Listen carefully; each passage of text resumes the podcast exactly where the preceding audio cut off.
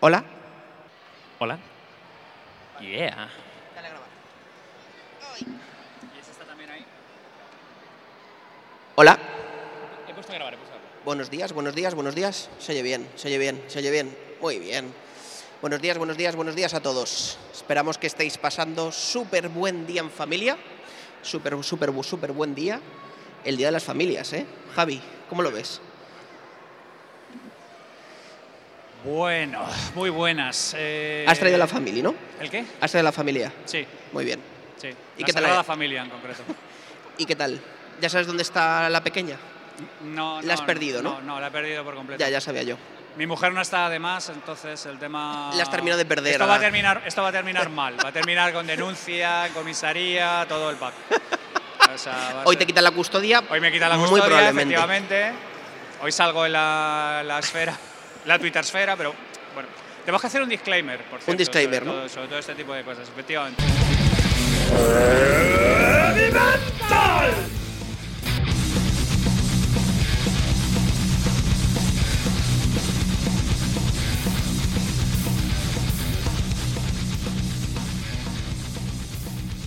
¿No vas a hablar de McKinsey? No. No. Bueno. Solo vamos a poder hablar de, de cosas blancas y, y tiernas y... Y cosas, cosas suaves, ¿no? Bueno, lo primero, David, buenos días. Buenos días. ¿Qué tal? Yo creo que podemos presentarnos para todos aquellos que no nos conocen. Hombre, sí, mira. Veo varias camisetas de heavy metal por ahí, pero. Dos personas que no nos conocen seguro, que son mi mujer y la hija de Javi. Luego veo alguien, dos personas con. tres personas con merchant de heavy metal, que no somos nosotros. Eh, no, ¿dónde estamos primero, David? Cuéntanos, ¿dónde estamos? Primero, ¿quiénes somos? Digo yo. No, no, pero ¿dónde estamos? La gente que nos escuche, ¿dónde estamos? Estamos. Ah, bueno, es verdad que esto lo estamos grabando para luego colgarlo, ¿vale? ¿Dónde estamos? Estamos en la Tarugo. Efectivamente. eh, en el segundo día, un día rodeado de niños. Y nosotros hacemos un podcast maravilloso, muy orientado para niños. La Iglesia Católica aprueba. Los curas de Salamanca aprueban este evento. No, eh, entonces, eh, somos Miki. Somos Miki, Javi y David. Tenemos un podcast que se llama Heavy Mental. Es un podcast eh, muy friki Exactamente. en todos los sentidos. Eh, normalmente combinamos dos temas. Un tema que toca un- una base un poco más científica, un poco más sesudo, eh, que puede variar desde viajes en el tiempo hasta física cuántica. Y luego otro tema que suele ser más popero, chorra y divertido, eh, que suele tocar desde Rosalía y el reggaetón. Eso es. No la de Castro, sino la, la de los camiones. Entonces, nada, nos, nos ha invitado aquí básicamente para grabar un podcast en directo y el buen amigo Mike nos va a decir de qué demonios vamos a hablar hoy. Hoy vamos a hablar de dos temas que vienen al pelo y que, por supuesto, Javi los tiene clarísimos, ¿verdad, Javi? Obvio. ¿Te acuerdas? Sí. Vale. Hoy era de flamenco y naturismo, ¿no? ¿Cómo iba Hoy vamos a hablar de los nerds Eso es. y de eventos profesionales, Eso como es. el que estamos teniendo aquí, eventos profesionales. Eso es. Hoy vamos a hablar de los gafotas, los empollones, los que nadie junta en el recreo, Efectivamente. a los que les hacen bullying, los que siempre están de porteros en, en los equipos de fútbol. Y de los congresos Suplentes, de médicos, además, los congresos de médicos, de seguros. ¿A cuántos congresos has ido en tu vida, Javi? Perdón, ¿a cuántos congresos consideras de verdad que el nombre congreso le, le tiene sentido? Y no evento o, o chanchullo en un local. No, esto, esto creo que era Agustín de Foxal que dijo que en España en cualquier día a las 4 de la tarde o, o das una conferencia o te la dan. Pues, pues con los congresos es algo parecido. Pero. ¿tú crees que el nombre congreso está bien traído o los congresos de verdad son esas cosas que solo ocurren cuando tú tienes eh, 300 médicos hablando de eh, la hernia de hiato? Es que se me ocurren pocas cosas más fascinantes que 300 mendas hablando de las diferentes maneras de coser una operación de hernia inguinal. Es una cosa que solo de pensarlo me, me- me- me- me- me- se me dilatan las pupilas. A ver, chavales, em, yo tengo un- una pregunta, así para empezar relacionado con los nerds, ¿vale? Nerds, geeks, freaks, frikis. Vamos, vamos, vamos a poner un poco de contexto. Correcto. ¿Qué es un nerd, Javi? Pues un nerd es básicamente alguien que prefiere estar viendo un manga de Sailor Moon en su casa en lugar de estar eh, bajando a pedradas un gato de un árbol. O sea, es una persona que de alguna manera elige una visión de la vida que normalmente le hace que tenga una vida complicada en la clase. Entonces, ¿qué, qué diferencia hay, por ejemplo, con un tipo muy friki o con una tía muy friki? Ojo. Bueno, es que friki somos todos, todos tenemos aficiones y todos tenemos cosas raras y todos tenemos particularidades y cosas por el estilo. O sea, antes, antes no sé, es que antes te gustaban los videojuegos y eras un friki y ahora la industria del videojuego mueve más dinero que, Ahora es que la industria del cine, o sea, por eso te quiero decir. Fíjate. El friki del ayer es el, es el mainstream del mañana. Hay, hay una palabra que, que es otaku, que suele, eh, eh, digamos, cubrir un público de gente muy apasionado sobre, en este caso, sobre el manga, eh, eh, hasta tal punto que La CEO, la CEO es otaku. la, la CEO es otaku, que está por ahí, ¿vale? Exactamente. Eh, hasta tal punto que i- interpretas personajes, te vistes, ahí el tema del cosplay y tal, ¿no? Entonces, yo creo que el mundo friki en general eh, está muy relacionado con otaku, aunque no vinculado con el manga, sino con cualquier cosa, ¿no? Es decir, tú puedes distinguir a un friki eh, o a alguien que tenga una pasión muy grande por algo, pero que tiene, yo qué sé, pues que está todo el rato con el simbolito de Star Trek o que se disfraza de Spock o de... Sí, sí. Claro, la diferencia con un nerd, eh, para mí, ¿eh? es que un nerd yo lo veo más como, y tú lo has dicho antes, como el gafotas. Sí. Es decir, una persona como... eh, De hecho, el nerd en español podría tener la traducción como tipo cerebrito. Sí, sí, ¿no? El, el- la típica gafitas negras con eje cosa blanca que del- en medio. del- Y luego estaría el geek, que es como el punto intermedio, que probablemente sea como aquellos eh, apasionados por la tecnología, pero que no hace falta ni, ni que sean cerebritos, ni a lo mejor que se vistan de Indiana Jones para ir a Sí. un evento. Puede ser. Me parece una buena taxonomía. buena taxonomía, Sí, Mike. sí, me parece ¿Qué una buena opinas? taxonomía. Como la única persona no nerd de estos tres, he de decir que comparto, pero me parece que el decir el término gafotas o cerebrín y que pensemos con gafas y tal, es como que multiópticas tampoco nunca nos va a patrocinar el podcast, ¿sabes? Eh, claro, es otro patrocinador quemado. Entonces, em, yo sí creo que eso sucede. Es decir, que hay gente pues, que le gusta más un tema, ¿no? Y, y es un geek o un freak de ese tema, ¿no? Pero claro, ese perfil de persona que es como que está todo el día encerrado en su mundo y tal, yo sí que le llamaría nerd, ¿no? Es decir, es como esa persona como más alejada del mundo y como más, pues no sé, que todos lo, lo asociamos con un niño de 12 años con eh, gafotas, eh, granos en la cara y, y como muy encerrado en su mundo, ¿no? Bueno, hay. hay... Hostia, chaval. Repámpanos. Eh, Esto se lo da muy grande. Em, bueno, se, se empieza, bueno, se empieza desde hace yo creo que unas 20, 25, 30 años. Claro, al final eh, los niños nerds, yo, yo creo que hemos sido niños nerds o niños frikis o... Un segundo. A ver, ¿de cuántos de los que nos estáis escuchando os consideráis frikis, geeks, nerds, como lo queráis llamar, o durante la infancia os lo han hecho sentir? ¿Cuántos? Mira, espera un segundo, espera un segundo. Vamos a bajar, vamos a ver. Vamos a ver, Ahí va Mike, venga. Vamos a ver, vamos a ver. Vamos a ver a estos dos geeks que están por aquí, que nos cuenten... eh, bueno, Ba- batallitas y anécdotas. Sí, venga. vosotros podéis seguir hablando vuestras mierdas, ¿eh? O sea, tranquilos. Vale, entonces. Buenos días, tu nombre. Hola, me llamo Andrés. Muy bien. Eh, ¿Tu descripción en Tinder, Andrés? Hostia, soltero, pero en realidad muy casado. N- No digamos tacos, por favor, que hay niños. Eh, eh, tengo pareja, tengo pareja. Muy bien, muy bien. ¿Tú te, has consi- ¿Tú te consideras nerd, geek, freak o otra cosa? Hostia, geek, a tope. Me flipan los ordenadores desde pequeñito. La próxima palabrota te quito el micro, Andrés. Perdón, perdón. Muy geek. ¿Y, y para ti es ofensivo? Eh, no, no, no. Hoy en día yo creo que ya no. A lo mejor cuando era pequeño. Gracias, Andrés. Buenas tardes. Buenos días. Efectivamente. Es que... No, nosotros no. Nosotros ya sabéis que Javi, como es un señor mayor, se despierta a las 4 y cuarto de las mañanas, rezamos los maitines y luego ya tiramos. Tu nombre, Ángel, profesión Ángel. eh, desarrollador.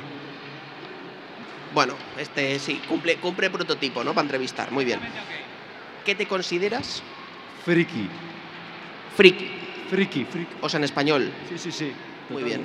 ¿Y tú crees que decir nerd es despectivo? No, Para nada. ya no. Ya no. Ya no. ¿Y eso cuándo cambió? Pedro Sánchez, un poco antes, un poco antes. un poco antes, ¿vale? Bueno, bien, bien, perfecto. ¿Algo más quieres saludar a tu madre o algo? No, no, a vosotros, muy buen trabajo, chicos. Bueno, ya está. Va- vamos por aquí, vamos por aquí. Buenos días. Hola, buenos días. Qué voz de radio, ¿eh? Qué voz de radio. ¿Cómo se nota? Dios. Javi, Javi, por favor. ¿Cómo se nota donde hay experiencia en la radio? Te has dado cuenta enseguida, ¿eh? Hombre, ¿tú te consideras ni eh, NID, no, ni qué es NID, geek, freak o similar? Yo dinosaurio. Yo soy de la generación de Javi, o sea que... Pero vamos. Bueno, Javi es del paleolítico inferior, entonces no, no, no os metáis con él, que no os metáis con él, hombre. Si, si él creó el universo, en siete días o... o, o menos. ¿Tú consideras que alguno de estos adjetivos puede llegar a ser despectivo? ¿Tú crees que es un valor? Hoy en día yo creo que, que ya no. En algún momento a lo mejor lo fueron, pero hoy en día es casi un plus. Muy bien, paso a servicios centrales desde las gaunas. Muy bien, eh, después de esta brillante operación de nuestro reportero Gustavo, nuestro Si reportero dicharachero. ¿Quieres que haga alguna pregunta más? Tú tírame y yo entrevisto, ¿eh?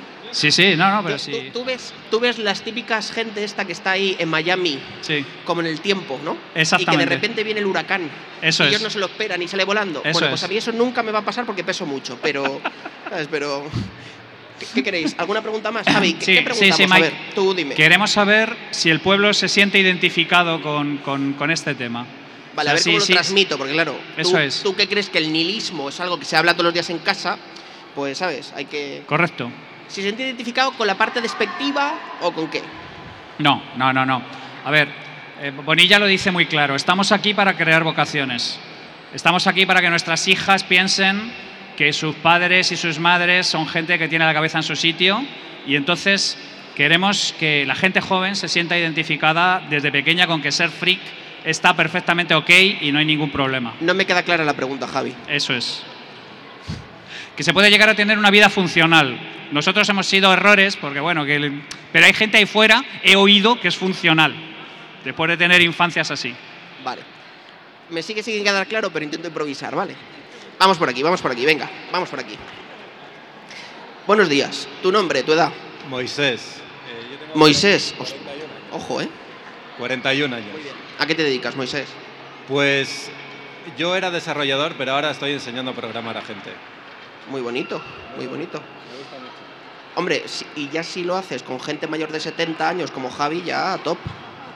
A Javi eh, yo creo que hay, que hay que ponerle a punto, porque dice que lleva mucho tiempo sin programar, hay que ponerle a punto. Sí.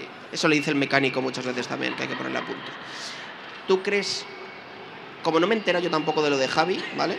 Vamos, si te parece, a, a ver un poco. ¿Tú crees que la gente geek, freak o nerd es funcional? ¿O tú crees que están tan encerrados en su mundo que no? A mí me gusta pensar que son funcionales. ¿eh? ¿Tú te consideras geek, freak o nerd? No, yo no, no me gusta poner etiquetas en esta relación. Me parece bien, me parece bien. Bien, estaba fenomenal. Muchas gracias. A vosotros. Gracias, Abraham. Abraham. Moisés, gracias. A mi amor, no, no, no, no. Venimos por aquí, venimos por aquí. Buenos días. Hola, buenos días. ¿Has visto que no me coma nadie? Todavía. Ayer sí, un niño, pero hoy... Pe- pequeñito. Siguiente. Bueno, no tanto. ¿De dónde eres, tu edad, tu profesión, lo que nos quieras contar de aquí? ¿Qué marcha llevas? Eh, yo soy de Toledo, eh, tengo 29 años y soy teleco. Perdón. ¿Quieres decirnos tu LinkedIn, ya que nos has tal, para quien escuche el podcast? Tenemos, oye, hay gente, headhunters ahí que conocemos del mundo tech que nos escucha. Eh, Fernando Justas, todo lo que genere mucha pasta, por favor. No sé trabajar muy bien, pero bueno, Trabajar poco y ganar mucho, ¿no? trabajar poco, pero bien lucido. Efectivamente, que luzca. Mucha PPT, poco código y mucha PPT, ¿no? A lo McKinsey. Efectivamente, Javi es muy fan, ¿verdad, Javi? Servicios centrales, ¿me escucháis o estáis ahí tomando un café o cómo vais vosotros? Bueno, entonces, ¿has visto ni puto caso? Nada, ni gota. Yo pensando, digo, a lo mejor ellos dos que tienen empresas y contratan gente, digo, a lo mejor le hablan al chico, le dan un consejo, le contratan una carta oferta, digo, pero nada, nada. Bueno, Entonces, ¿tú consi- te consideras Nick freak o, o geek o nerd? Eh, no, no me considero nerd, me considero un traidor. Porque cuando. Eh, ojo, ¿eh? no, Que llevas la camiseta de Heavy Mental puesta, ¿eh? A ver qué vas a decir. Yo soy un traidor porque cuando tenía- estaba en el colegio y ya iban saliendo mis dotes nerd, me dejé llevar totalmente por las masas y mi gusto por Star Wars y esas cosas lo escondía como una rata. O Y- sea, que tú creías que era despectivo, porque la gente te podía criticar o malevaluar. Puede ser, pero no tuve los cojones suficientes en esa época, perdón por la palabrota. Hay niños, por favor. Los manchegos hablamos así, lo siento. Y me tiré todavía por dejarme llevar por las masas y es algo que me arrepiento.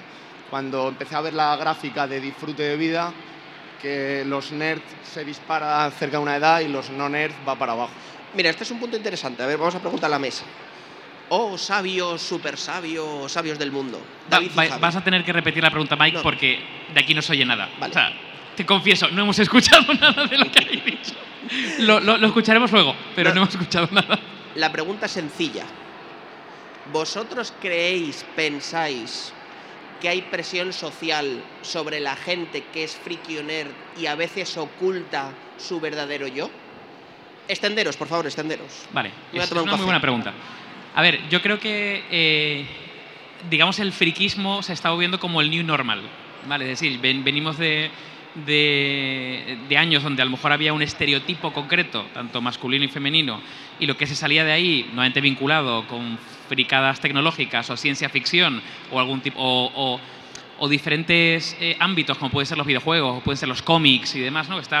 Que al salirse del estereotipo, pues se le consideraba raro. De hecho, la palabra friki, que aquí en España la hemos adoptado eh, para definir ese perfil, viene de la palabra en inglés freak, que no significa eso. De hecho, el freak show son personas que tenían algún tipo de mm, deformidad o algo, que la hacía como muy rara, ¿no? Como que daba tanta grimilla que ibas a verla como tipo circo de los horrores. O sea, imaginemos dónde viene. Ahora yo creo que el tema de, de ser una persona friki es, por un lado, me parece que es de New Normal, es decir, está bastante más extendido. Eh, las series, los videojuegos, mm, los cómics ya están muy, muy extendidos. Y encima, claro, vivimos en un mundo donde, digamos, la tecnología se ha convertido en una, y la- lo digital en un eje totalmente transversal y nuevamente está copado, o, es, o inicialmente estuvo copado con nerds. Eso, eh, estaba la típica frase de, ojo con esta persona que probablemente sea tu futuro jefe. ¿vale? Entonces, eh, yo creo que al final ha sido, ahora está como el de New Normal. Seguro que hay ahora otras pasiones, otros intereses que pueden tener una presión social para ello, quizá vinculados con otros ámbitos. No sé lo que piensa Javi. Sí, a ver. El tema es doble. Em, en general, hay una presión cuando eres alguien minoritario sobre cualquier colectivo. A mí una cosa que me gusta, por ejemplo, de una conferencia como esta es la, lo que yo llamo el, IQ Pride, ¿no? La celebración de, la diferencia basada en, la inteligencia y en los gustos sofisticados y en, un montón de temas interesantes que normalmente no ocupan la charla cotidiana. Entonces, ya me gustaría a mí que fuera el New Normal, quiero decir, ahora hay un montón de gente que hace videojuegos, pero es que ahora los nerds son los que hacen videojuegos roguelike en coreano, doblados por exactamente K-pop, eh, artistas K-pop en bajo. O sea, siempre va a haber gente que va a buscar su identidad a través de escoger caminos minoritarios y siempre la presión social va a estar ahí y posiblemente vayan cambiando las cosas según va pasando el tiempo. Pero yo creo, y, y la tarugo es un ejemplo claro de esto, que mm, hay que tener orgullo de tus rarezas, hay que tener orgullo de tus particularidades, hay que tener orgullo de, de las cosas por las que tienes pasión. Y si es recoger animales muertos de la carretera con una espátula, pues fenomenal. Javi, Em, Javi, por favor. Yo creo que las pasiones en general están peor vistas de lo que deberían ser. Y si son pasiones intelectuales, a pesar de que suena contradictorio, yo creo que es algo particularmente a incentivar. Sí, y, bueno, pues se mira, se pasa mal de pequeño de vez en cuando y te escogen el último en los partidos eh, de fútbol y este tipo de cosas. Pero esa, esa frase de que ojo con los nerds que luego serán tus jefes de Bill Gates. Y mal, mal no le ha ido. Y está ahora lo suyo, que es dominar el mundo y tal, pero no, no sé- eso no sé cómo le irá. Pero, pero yo creo que, que tampoco le va mal en el tema. I- Iba a añadir otra cosa, Mike, una, una cosa rápida. Eh, creo que también el mundo, el mundo friki también lo que contempla ya no solamente son pasiones, sino como un grado de diversidad muy grande, ¿no? Imagínate, trabajas en una multinacional, eh, pero luego, yo qué sé, escuchas black metal, te gusta vestirte de, yo qué sé, de un Pokémon concreto y vas a eventos y, y tu pasión, no sé, es mm, tocar a Bach en el piano, ¿no? Dices, ostras, menuda... Pues, pues yo creo que es lo que mola. O sea, la gente, digamos, totalmente eh, uniforme en un solo plano, en un solo ámbito, no, no tiene mucha, mucha profundidad, literalmente. Lo que mola es la diversidad. Aquí tenemos a Miki, a Javi y a mí, que somos tres señores con, con un podcast donde tenemos un unicornio eh, de colores, donde hablamos temas súper diversos. Eh, Miki trabaja en una multinacional, yo tengo mi empresa de sostenibilidad. Javi se dedica A sus cosas. a no sus sabemos a lo que se dedica, no pero se dedica a algo muy interesante que llama mucho la atención. y, y aquí estamos. Yo creo que es un poco. La, la- la diver- la diversidad está la clave. Paso a Mike. Eh, buenos días, buenos días. Para que no- luego no digan, sois tres hombres caucásicos occidentales ciseteros, eh, vamos a hablar también con una profesional que está aquí en el evento. Buenos de días. diversidad. Buenos días. Tu, nom- tu nombre, tu edad, lo que nos quieras contar. ¿A qué te dedicas? Eh, soy Sara. eh, bueno, estoy aquí un poco de intrusa. Bueno, está bien, está bien. ¿Nunca has escuchado el podcast, por supuesto, Sara? Sí, sí, he escuchado. Me gusta, me gusta. He escuchado algunos episodios y me gusta. Genial, fenomenal. ¿Con qué Pokémon te identificas? ¿Con el Pokémon Mickey, con el Pokémon David o con el Pokémon Javi? ¿O con ninguno? Ah, una pregunta. Con ninguno, está bien. Pokémon David, yo creo. Da- David suele ser el calmao, el... Bien. Sí. Ok, ¿tú qué piensas? ¿Tú te alguna vez te has considerado nerd, freak o similar? Sí, pero yo creo que según me he ido convirtiendo en adulta, he pasado a ser más freak. Antes no, era muy lineal. Como ha dicho David, tenía una vida un poco más aburrida. ¿Y tú crees que es algo que como humanos, como nos da miedo el rechazo, como estábamos comentando, en algún momento tú has sentido que lo ocultas o que te da miedo? O sea, ¿cómo ha sido ese sentimiento con ello? ¿Cómo esa relación contigo misma y con eso? Sí, yo creo que lo hablas con quien te entiende, con quien no, pues no, no lo comentas. Entonces se puede decir que en parte lo estás ocultando. Molaría mucho que dijeras, soy coleccionista de naipes o alguna cosa así, ¿sabes? Eh, molaría mucho. O- Bueno, ¿algo más que quieras decir? Eh, no, que me gusta mucho el podcast y seguiré escuchando. porque bien. Suscríbete en Twitch. Me suscribiré. Seguiré. Bueno, vamos a hacer la última entrevista, la última de todas. CEO, ¿lo estamos haciendo bien? Dinos la verdad. Mike, Mike nos pide hacer un announcement por aquí. Por supuesto, dale. Vamos a hacer un anuncio de que para los niños, dentro de cinco minutos, vamos a empezar el taller de programación, que será al final justo al lado del stand de Idealista. Y nada, estáis todos invitados, niños entre 4 y 8 años. Gracias. Cómo mola, ¿eh? Por, por edad mental me pega. Sí, sí. CEO, ¿lo estamos haciendo bien? Sí, la verdad es que sí. ¿Hoy cobraremos este mes? Sí. Bueno. Gra- gracias por apoyarnos siempre, por contratarnos y por dejarnos trabajar en tu podcast. De nada. Muy bien. Devuelvo la conexión. La CEO dice que vamos bien. Vale, entonces, os planteo una pregunta sobre esto. ¿Vosotros creéis que los geeks, nerds o freaks o ese tipo de pensamiento que venimos hablando surge más en, personas con altas capacidades tecnológicas o que su profesión va hacia la tecnología? Es decir, tú puedes ser un nerd de las casitas de muñecas o un freak de las casitas de muñecas. Tú puedes ser un freak de los yoyos. Pueden ser un geek de mm, las zapatillas Nike porque compras 400, que esto seguro que todos conocemos, ¿no? ¿O es solo algo muy ligado al mundo tecnológico? No, yo creo que en ese sentido el, el- el nerd tecnológico ha capturado un poco la, la imaginación y la narrativa de la gente, pero es, insisto, tú puedes tener pasión por cualquier cosa. O sea, libros de casitas de muñecas seguro que hay, libros de cualquier tipo. Lo que pasa es que la tecnología tiene una particularidad, y los que iniciamos en la tecnología lo sabéis, que es que es muy adictiva. Es una cosa que realmente rápidamente te, te obsesiona y te llena un montón de horas y llena un montón de cosas. Hay cosas, hay pocas cosas que tengan. No sé si hacer torres de Eiffel con palillos te lleva al mismo nivel de descontrol, pero, pero la tecnología es un momento que es muy obsesiva. Que lees tecnología, programas hasta las tantas, haces un montón de cosas chulas. eh, yo creo que el grado de friquismo viene más relacionado con la capacidad de generarte una obsesión que con cualquier otra cosa. Y lo que ocurre es que la tecnología, cuando le pillas el punto y, y no te intimida y descubres además, yo no sé si es vuestro caso, sobre todo los más tecnológicos, pero la tecnología es una isla porque la tecnología hace lo que tú esperas que haga. Mientras que los seres humanos es otra cosa un poco más compleja y digamos que de alguna manera no siempre hacen lo que tú piensas o no siempre actúan como tú crees que Nunca, tienen que exactamente. nunca de hecho, de hecho ese es el asunto. Entonces muchas veces te vuelcas en la tecnología porque la tecnología es un sitio racional, previsible y determinista que de alguna manera también te ayuda a gestionar el hecho de que afuera está lleno de personas que son complejas, muchas veces irracionales, muchas veces emocionales.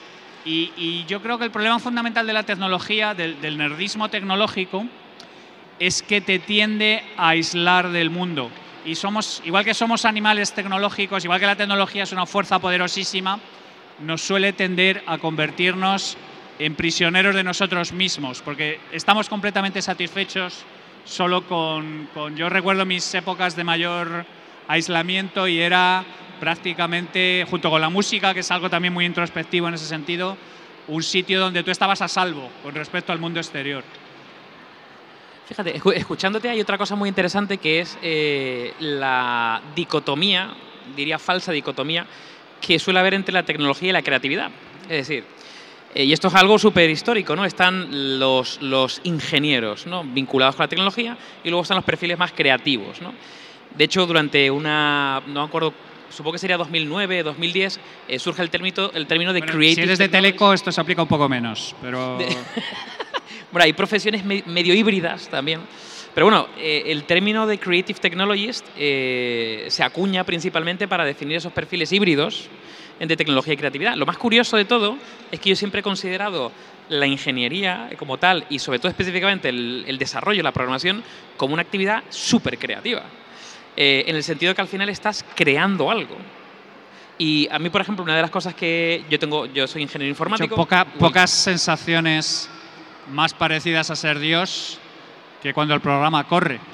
y funciona. hace lo tío. que tú quieres. Y, y, claro, y tiene algún tipo de impacto. Entonces, me parece, ¿sabes? Que esta dicotomía mm, poco a poco también está limándose. O sea, como que hay un territorio gris donde realmente la tecnología y la creatividad convergen, ¿no? Ahora, por ejemplo, eh, les doy una turra tremenda a Javi y a Miki porque estoy muy obsesionado con el tema de las inteligencias artificiales generativas, eh, más... Apenas. Rumores, rumores. Una de cada una de cada dos cosas que escribes es de eso. Es obsesión absoluta.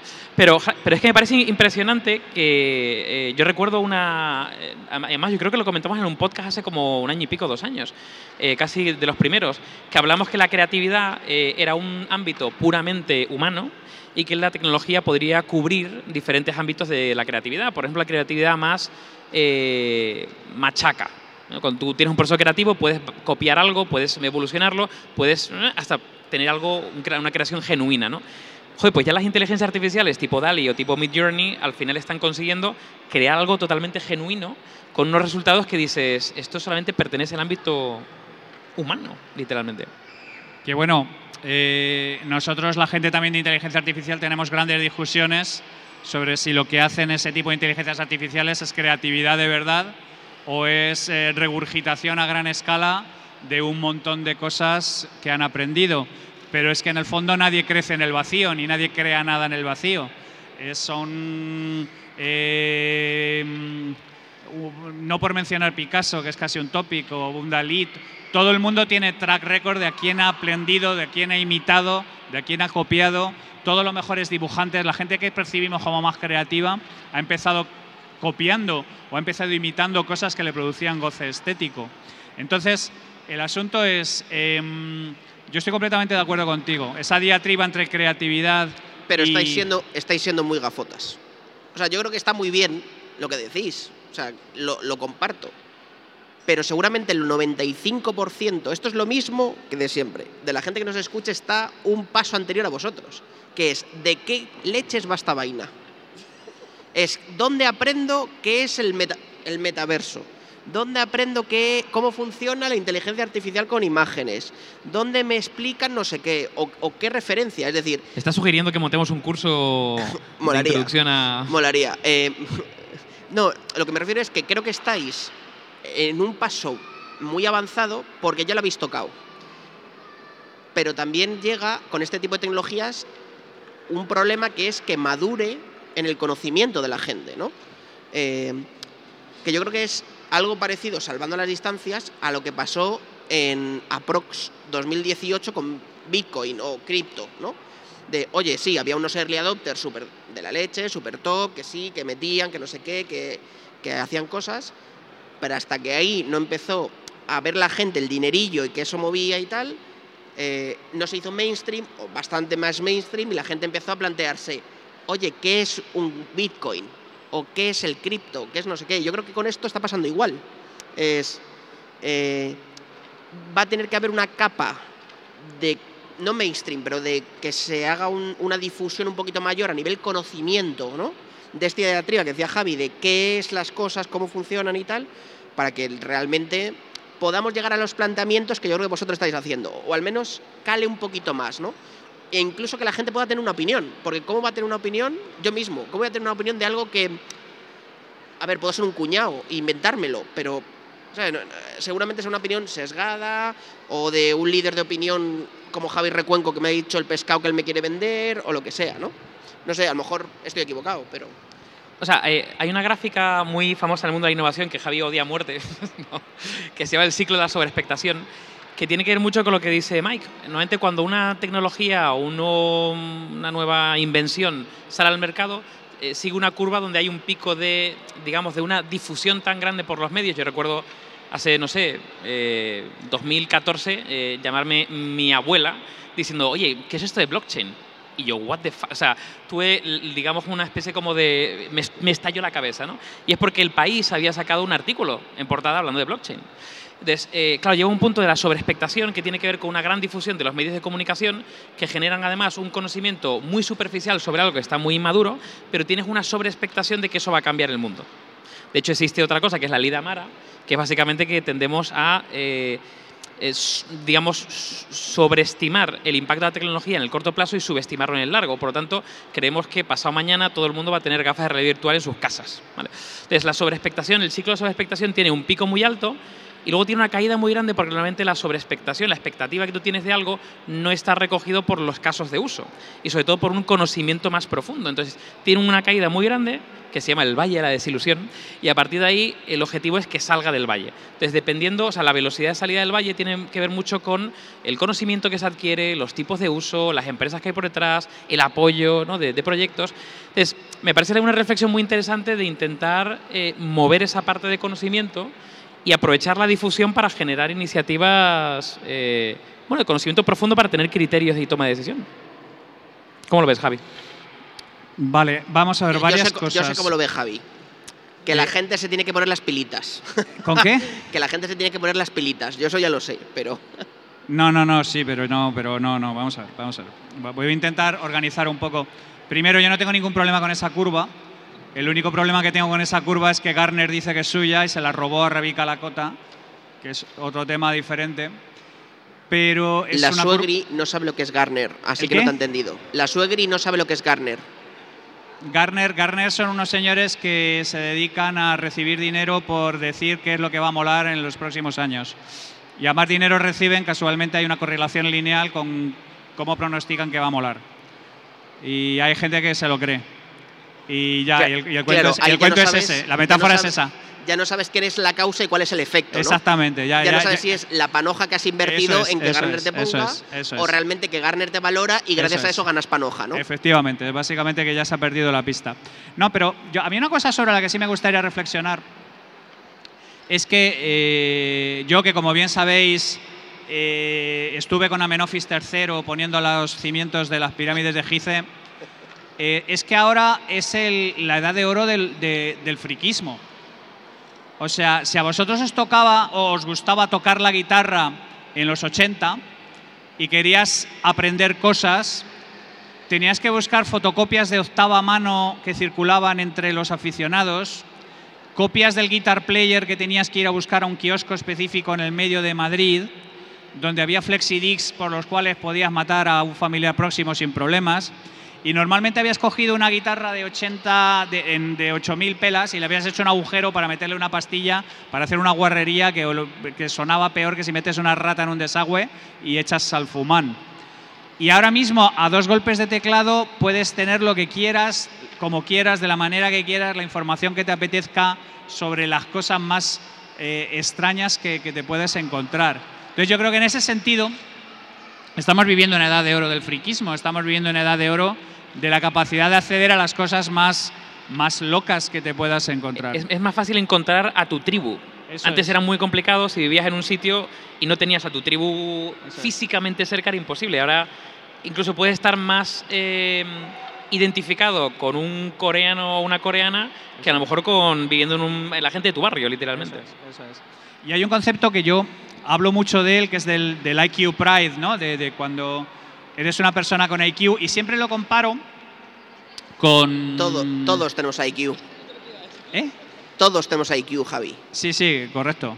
Pero, pero es que IQ Pride mola, tío. O sea, no... Pero IQ Prime, que es el primo sueco de Optimus Prime. Sí, efectivamente. Es, eh, estuvo un tiempo tocando con la gente de Aja, pero le echaron por porque tenía pelo en el pecho. Por malote, por malote. No, tenía pelo en el pecho y no le podían autorizar allí, de allí. IQ Prime mola para nombre de Cybertron Sí, de ¿no? estos. Como, como, un, como un Transformer o algo así. Transformer ¿no? molón, Un- un IQ rollo- Prime. Un Autobot o algo por el estilo. Es un, No, cere- un cerebro, un cerebro gigante que se transforma en. No, no, me refiero a, a sentir orgullo tu- tus pasiones o sentir orgullo de las cosas que a ti te identifican, ¿vale? Y a mí, por eso, por ejemplo, a mí la tarugo me gusta mucho porque es como una especie de... donde nos cen- reunimos un montón de gente para celebrar abiertamente que pertenecemos a una tribu específica y que estamos orgullosos de serlo y que no hay ningún tipo de problemas. Y aquí estamos un montón de gente de mediana edad llevando sudaderas que mi madre me llamaría la atención sobre, sobre cómo, cómo sales de casa así sin peinar, además. Eh, yo personalmente creo que todas las pasiones son legítimas y que cualquier cosa que te permita de alguna manera llevar adelante lo que quieras y trasladarle a los demás que eres un apasionado sobre este asunto, porque es que no sé si os pasa a vosotros, pero a mí sí me pasa. A mí cuando oigo a alguien apasionado sobre un tema, es que me fascina, me traslada a otra dimensión. Y me puede estar hablando de su colección de colillas usadas que ha estado recogiendo en el metro durante los últimos 15 años, pero el tío te habla de la textura, del cartón, de las diferencias entre un Winston y un Fortuna, y tú alucinas. Eso pasa, fuera de coñas, hablando de las distancias, con el mundo de los puros. Sí. Con el muro de los Con el mundo de los puros es un universo, tío. Por eso, no, no, de que es como el catador de vinos Sí, sí, de bueno. turno, que es como, no, es que la hoja viene de un valle de Cuba. No, bueno, pero ojo con eso, ¿eh? Con Eh, sombra en invierno. Yo, yo leí, leí en un libro maravilloso que se llama Booze sobre la historia del alcohol que hay un paper de Harvard que viene a decir que cualquier vino por encima de 30 euros, las diferencias son muy matizables. Entonces cualquiera que te hable de la vanilla, el retrogusto y el tanino y tal, tienes nueve probabilidades entre 10 de que sea alguien tirándose el folio. Pero el que es hardcore de verdad, el que es hardcore de verdad, el que aprecia ese tipo de cosas, te puede convertir en fascinante el mundo de la moqueta. de hecho, el mira, mundo de las cucarachas. de hecho, ahora que hablas de la moqueta, vamos Sí. a pasar al, al segundo tema. Muy bien, perfecto. Vale, Muy bien. los eventos. Muy bien. Los eventos, los congresos, las ponencias, ese maravilloso mundo.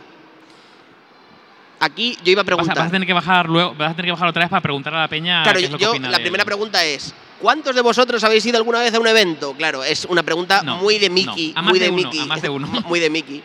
No, pero si queréis, los tres hemos dado conferencias, hemos hecho podcasts. Podemos empezar para romper el hielo por alguna anécdota. o alguna cosa curiosa que habéis vivido en algún evento. Eh, vamos a, vamos a, voy a ir al grano, voy a ir a matar. David, cuéntanos qué tal fue una vez que te fuiste a Transilvania, a un evento de una conocida marca de alcoholes. Cuéntanos esa experiencia, por eso era un evento profesional. Era un evento, sí, sí. A ver, eh, claro, esto va a, sonar como muy abuelo cebolleta, pero antes de las redes sociales y antes de los influencers actuales, existían los blogs. Eh, que de, hecho un grupo de frikis empezó a adoptarlo y luego los medios de comunicación y demás. Eh, y de hecho, gracias a eso conocí a Miki, eh, al mundo blogs y al mundo Twitter, en los albores de Internet. Em, y bueno, en ese momento básicamente lo que intentaban fomentar las agencias de marketing era la generación de eventos con motivos comerciales, pero atrayendo a un montón de gente que era la que tenía comunidades y visibilidad en ese momento. Es, fue, fue el caso, por ejemplo, de un, un viaje a Transilvania. A conocer a, A los, a los- si- a los vampiros, a conocer A vampiros. conocer los vampiros, efectivamente, rodeado de un, de un, gu- de un conjunto de influencers de la época, de los y a bloggers. dejarte los dineros en el casino de Transilvania. Y estamos hablando de demasiados vicios aquí. Yo creo que no sé si hemos hablado de alcohol, de, de puros. de- No, pero el tema de los eventos. Son legales, son legales. Son legales, son legales, sí. El tema de los eventos es interesante porque además hay una reflexión. Hay una reflexión muy interesante después del COVID. Eh, básicamente porque yo recuerdo eh, venir aquí justamente a otro evento, justamente después del COVID, que era la primera vez que se organizaba eh, un año y pico, dos años después, y yo había un montón de gente que no había visto desde hace dos años, sino simplemente virtualmente. Y, joder, el tema de los eventos tiene un componente muy potente que es la conexión que todavía existe.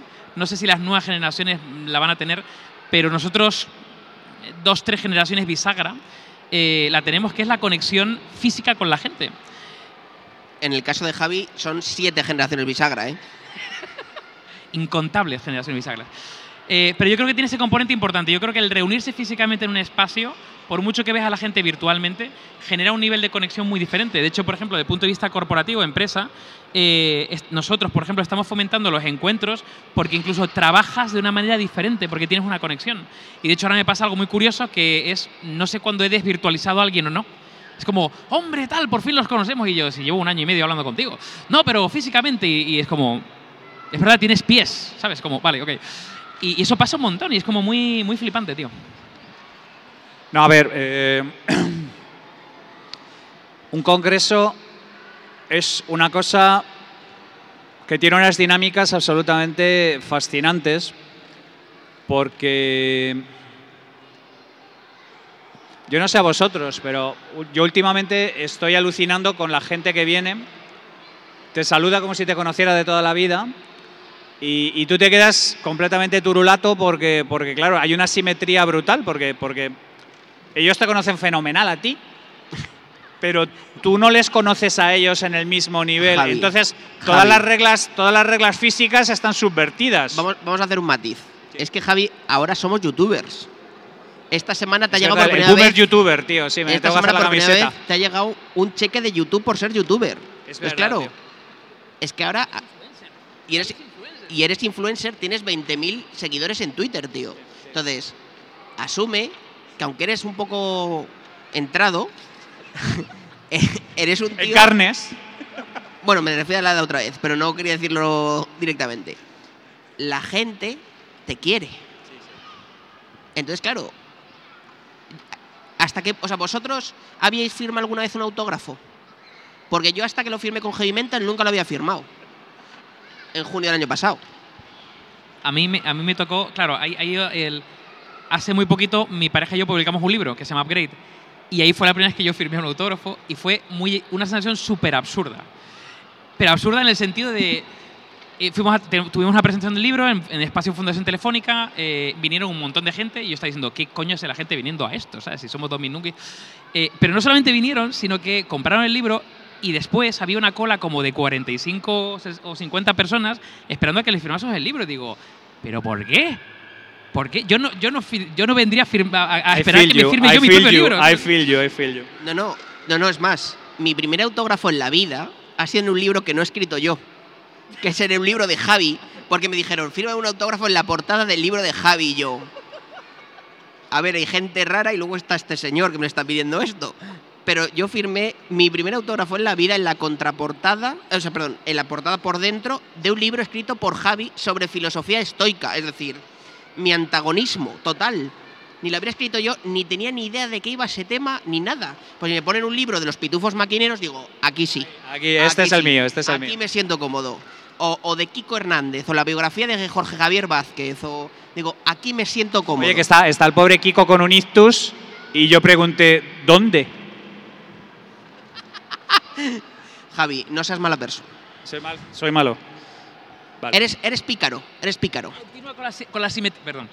Continúa con la simetría. A ver. A, a lo que voy es que yo creo que ya he perdido un poco el, el concepto de congreso, porque he ido a mil congresos. Pero ahora, claro, como generalmente estoy al otro lado de la valla, ya, ya no, no, no tengo la misma sensación. Vas por otro camino, haces otras cosas, hay otras actividades. eh, ¿Qué ha sido, qué ha sido lo más raro, ahora desde que eres ponente influencer? ¿Qué ha sido lo más raro, aunque no digas la persona, que Sí. te ha pasado, que te han dicho? Además de conocer al invitado que vendrá al podcast del lunes, eh, del lunes 24, que no va- bueno, que ya lo hemos dicho, que es el eh, actor de doblaje más conocido de la historia en Eso castellano, entre otras, yo soy Batman y cosas de estas. Eh. ¿Qué es lo más raro que te ha pasado en un evento? O de alguien no, que se haya no, acercado. A mí me ha pasado de todo. O sea. En el baño también. ¿El qué? Petin, Petin. Nada, da igual, da igual, Javi, no importa. No es para tu edad. No, no, no, no a, mí, a, mí, a mí me ha pasado de todo. A mí, a mí esta misma mañana me han hecho llorar. O sea. eh, em, Te han sí, hecho llorar. sí, sí, es, que eres- es que directamente. ya te lo he dicho, no eres bueno, tío. Alguien ha venido, me ha dicho algo, me ha tocado la patata y me, me- me ha hecho llorar. O sea, es así de sencillo. Em, me ha pasado de, de- de todo. de ¿Te ha todo. pasado alguna vez que al final del podcast te vayas a hacer una foto sentado en un unicornio de plástico? No, pero eso es algo que vamos a solucionar en breve, sin Vale, ningún vale, tipo de problemas. O sea, pero lo que quiero decir es que es, em, yo creo que un congreso es un tema que no es aburrido per se. Siempre hablamos de los congresos como un tema aburrido y cosas por el estilo. Yo creo que es que hay congresos aburridos. Y este es un ejemplo de un congreso que no es aburrido. Y son congresos serios, con gente potente, que se habla de cosas potentes, con un montón de cosas interesantes. Eh, lo que digo siempre, no hay gente que confunde el rigor con el rigor mortis. Y yo creo que un congreso bien hecho, bien aprovechado, con sentido y que tiene su razón de ser, es imbatible como punto de encuentro de un montón de gente que en otras circunstancias pues no tendrían oportunidad de hablar entre ellos o de conocerse entre ellos. Y al final del día somos animales sociales. La, la palabra congreso es aburrida, ya de facto. Conectamos con Mike, que ha vuelto a bajar a, a entrevistar a la gente. Estoy aquí en el atrio donde nos encontramos con las 3.000 personas que están asistiendo a la Tarugo Conf, eh, la Tarugo Conf en, en la nave en Madrid, y nos encontramos aquí con una nueva pregunta de disquisición que es sencilla. Buenos días, ¿cómo te llamas? ¿Quién eres? ¿Qué nos quieres contar de ti? Y luego voy con la pregunta. Hola Miki, yo me llamo Dani, es la primera vez que vengo a la Tarugo Yo también, fenomenal. Y me dedico profesionalmente a las ciudades inteligentes. Te tenemos que presentar a un colega, a Fermín Álvarez, que, que también se dedica a eso. Si no les has escuchado, tenemos un par de capítulos con Fermín, te le tenemos que presentar porque le mola el rollo. Se dedica a montar ciudades inteligentes en Asia Pacífico. Os he escuchado todos. Ah, bueno, pues fenomenal, entonces ya le conoces. Pregunta, pregunta. ¿Por qué estás aquí? Es decir, ahora que estamos hablando de eventos, la importancia de los eventos, los congresos o no, ¿tú por qué te has planteado venir a este? Pues mira, me he planteado venir por varios motivos. Uno, porque este es un evento que está basado en la credibilidad de David, que es el que lo organiza, y es un evento muy auténtico. La gente no viene por nada más potente que porque se fían de lo que va a montar David. Y eso, tú te pones en fila detrás y, y vienes a ciegas. O sea, tú has venido por confianza, Yo he venido por, por credibilidad. por credibilidad. Vengo también porque la comunidad que tiene David alrededor me ha dado señales. No, no, puedes seguir hablando, es, es para mí la foto, ¿eh? La comunidad que es Andrés quien está haciendo la foto me ha dado señales de que yo tenía que estar aquí. Bueno, está muy bien, está muy bien. Vamos a por él. A ver, fotógrafo, fotógrafo. Pero hombre, fotógrafo, no me hagas esto, no me hagas esto, no me hagas esto. Ven para acá. Bueno, pues nada. Claramente hacerme una foto la ha deslumbrado, la ha deslumbrado mi belleza. A ver, cuéntanos, buenos días. ¿Quién eres? Eh, ¿Cómo es tu nick de Tinder? ¿Cómo te llamas? ¿Qué nos quieres contar?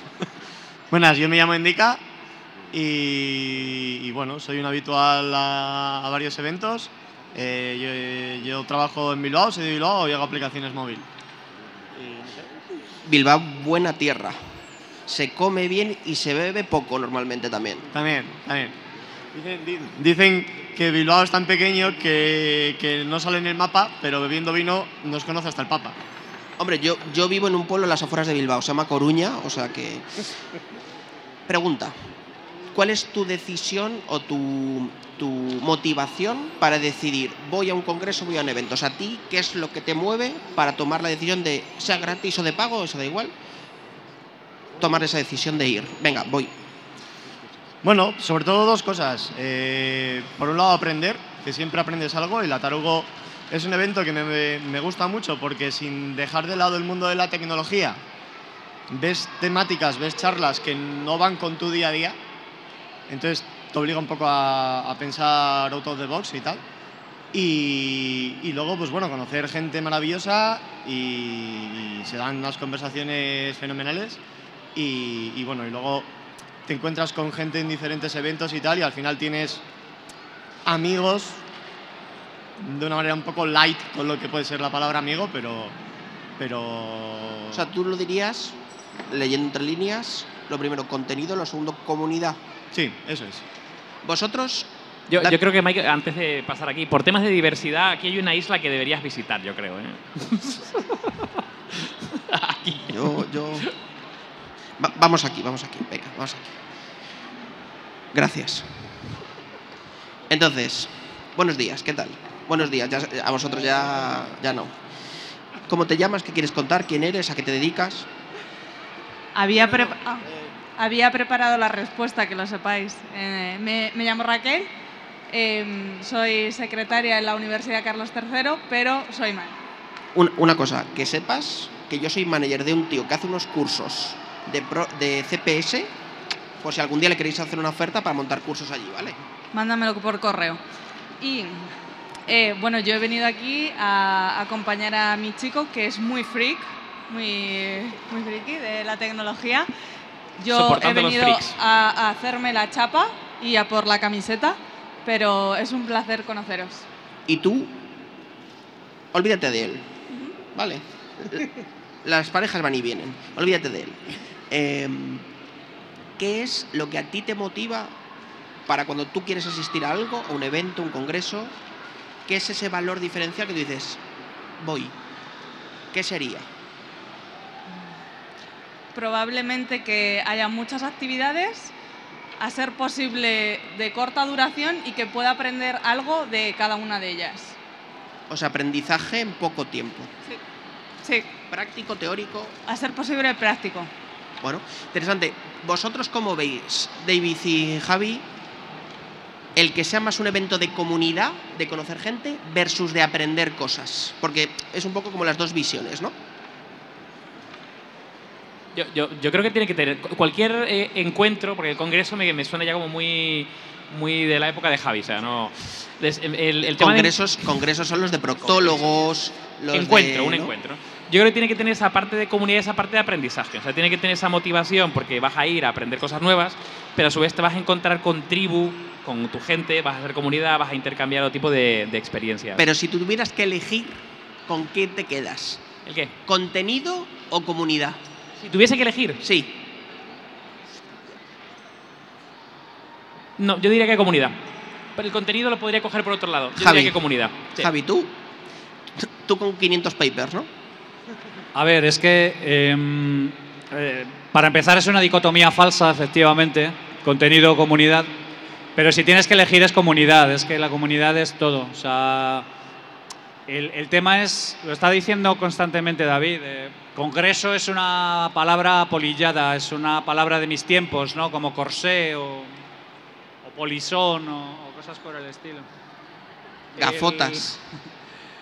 Estos son comunidades y las comunidades se juntan por, por, por, por- aficiones y por cosas que comparten. Y, y es que es lo mismo en las redes sociales, es lo mismo aquí, es lo mismo en cualquier sitio. La, la gente se junta porque tiene un interés y porque quiere gozar compartiendo con otros que comparten el mismo interés.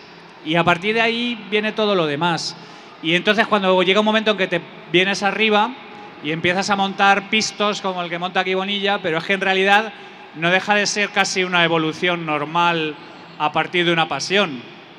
Y, por ejemplo, nosotros cuando, cuando creamos Heavy Mental no teníamos ni puñetera idea de absolutamente nada, ni de qué queríamos hacer, ni cómo lo queríamos hacer, ni, ni nada, de nada, de nada, de nada, de nada.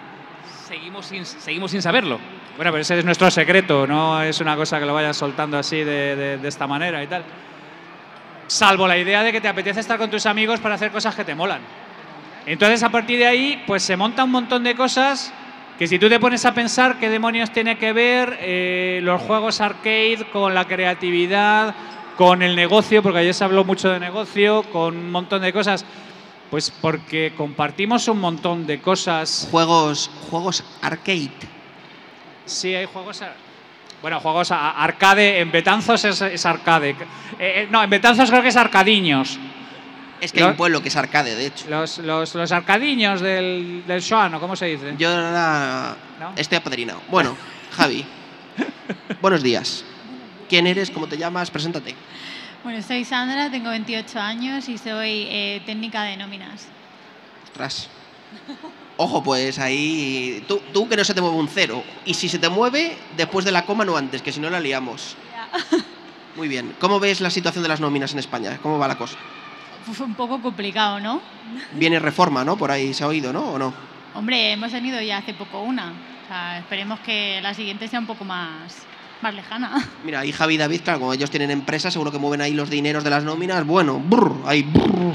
Bueno, cuéntanos. Tú a la hora de ir a un evento, ¿qué crees tú para ti, independiente de por qué estás aquí hoy? ¿Qué es lo que más valoras para decir, me voy a gastar X euros, los que sean, poco o mucho, en ir? Independiente del evento, ¿qué es lo que valoras más? Hombre, yo creo que como ha dicho Raquel, un poco el aprendizaje, ¿no? La experiencia que vas a obtener del evento y aparte el interaccionar con, con otras personas, ¿no? Con otras pasiones, ¿no? Como habéis hablado. Yo creo que eso es lo importante. O sea, las dos cosas, ¿no? El mix, personas y contenido, ¿no? Sí, es que el mix es lo que hace el poder, la fuerza, vaya. independientemente de. Porque otra cosa que han comentado ahí algún compañero es la organización, ¿no? Es decir, quien lo organiza también marca. Por ejemplo, en tu caso, ¿te fijarías o te daría un poco igual porque a lo mejor no lo investigarías, por ejemplo, ¿no? Como ejemplo. Mm, yo creo que no me importaría que lo organiza. O sea, te daría igual, por ejemplo, que fuera público, privado, eso da igual. no, eso me da igual. Bueno, pero sí es interesante, ¿no? Porque ponemos el factor del organizador como algo menos crítico eh, en, el, en el proceso, ¿no? Es decir, de hecho, pues, comentaban por aquí en la mesa, seguramente mejor privado que público, porque a lo mejor es como más actual, más de mercado, más realista, eh, ¿no? Bueno, vamos con la última, con la última y subo ahora para la mesa. Venga.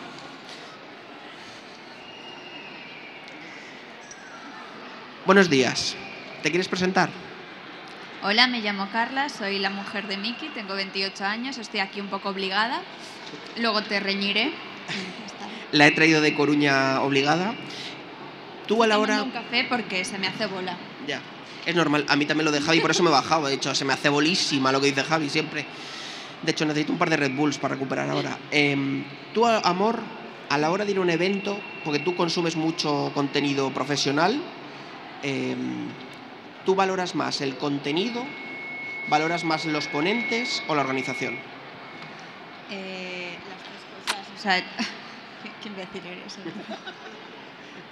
No puede haber una cosa sin la otra. Si un evento tiene un contenido buenísimo y unos ponentes bien y la organización es una miércoles, no vuelves, porque no merece la pena. Tiene que haber de todo. Bueno, mañana estar divorciado, pero ha merecido la pena. A decir, Devuelvo, ven- ven- vente aquí, que devuelvo la tu- conexión a los Tu integridad física peligra, vente para acá. Por Dios.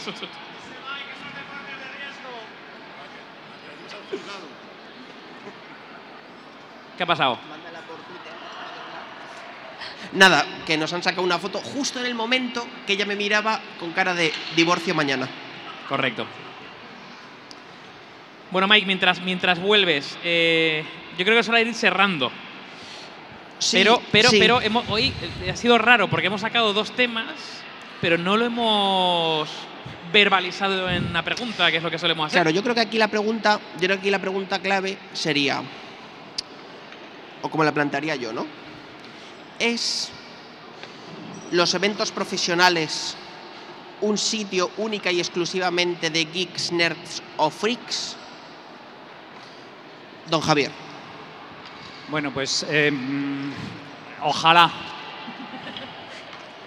Porque sería gente que comparte pasiones y gente. Saldrían congresos más interesantes. Salían congresos de autor, porque esto en realidad es un congreso de autor. Es alguien que en el fondo dice, oye, es que se puede montar un evento alrededor de todas estas cosas que no parecen serias, pero que realmente lo son. Así que yo personalmente creo que vendría mucho mejor a los congresos profesionales que pueden ser tan excitantes como entomología moderna en, en, el Valle del Alto Nilo y cosas por el estilo. Yo creo que convendría poner un poco más de pasión en los congresos y un poco más de ADN de autor en los congresos. Sería algo que tendría más personalidad y posiblemente resultaría más interesante para todo el mundo, sería más inclusivo incluso. O sea, la especialización, ¿no? Y, y esa, esa, Como dice Heinlein, la especialización es para los insectos. Eh, yo estoy de acuerdo. Yo estoy de acuerdo. eh, yo, yo, creo que en el mundo de los eventos, eh, en general, y cuando son eventos profesionales, hay mucho postureo. Y en este, por ejemplo, no, y me, me encanta el hecho de que haya una genu como que, que haya un, un, concepto de tribu y no sé, que estemos hablando de tecnología y tengamos un unicornio inflable de color hinches aquí, ¿no? Eh, yo, yo, estoy, yo, coincido con Javi, yo creo que tiene que haber menos eventos no, de no, post. es que no ahora, la líes, no la líes. Es que ahora nos vamos a sentar los tres encima y nos van a hacer una foto. Creo que ahora. tendría que haber menos eventos de postureo y más eventos eh, así, así de foto. freaks y nerds y apasionados, Aquí hay, básicamente. gente, aquí hay gente inteligente y con estudios haciendo este tipo de cosas y es porque la vida es corta como para ser un tío serio, aburrido y muerto de asco. Claro. Y No, se, más- se- más se pueden hacer todas las cosas. Más eventos geeks y menos coñazos sobre gente, que, no sé. No, no, Postureo. Pero Postureo, es que ahora postureo, nos vamos a sentar Pintar la encima, mona. Ahora nos vamos a sentar encima del muñeco cuando acabemos el podcast. Eso es. Entonces, David, Mike. ¿tú crees No, no creo. Ojalá, como Javi, igual. que no? vale. Eh, yo creo que cada vez más sí. Fíjate, hoy os voy a llevar la contraria. Qué raro. Uh. Yo creo que cada vez más, y este evento es parte de la, de la demostración, este evento no busca contentar al mainstream, busca tener contenido, contenido eh, de calidad, pero para un foco concreto de us- usuarios, eh, comunidad, como lo queramos llamar, ¿no? Y yo creo también que ha habido otros eventos, por ejemplo, Campus Party en su momento, en los inicios, ¿no? O sea, era un evento también de evento muy enfocado en una comunidad concreta. Comunidad. Y, y quizás es verdad lo que nos comentaban por ahí por el público, que eso, los eventos privados van muy por delante de los públicos. Los públicos son, bueno, una amalgama, ¿no? De contenidos. Por ejemplo, todos recordamos hace muchos años los de Red.es, ¿no? Que hacían, que eran, sí, mucha comunidad digital, pero muy ambiguo, ¿no? Muy, muy, muy grande, muy, muy heterogéneo, poca, poca concretud, ¿no? Y, bueno, yo creo que estamos llegando, yo creo que estamos llegando. Menos postureo, más friquismo. Efectivamente. Vamos a por ello. Más pasión. Así que nada, gracias a todos por acompañarnos, gracias por estar en este podcast en directo y hasta el próximo.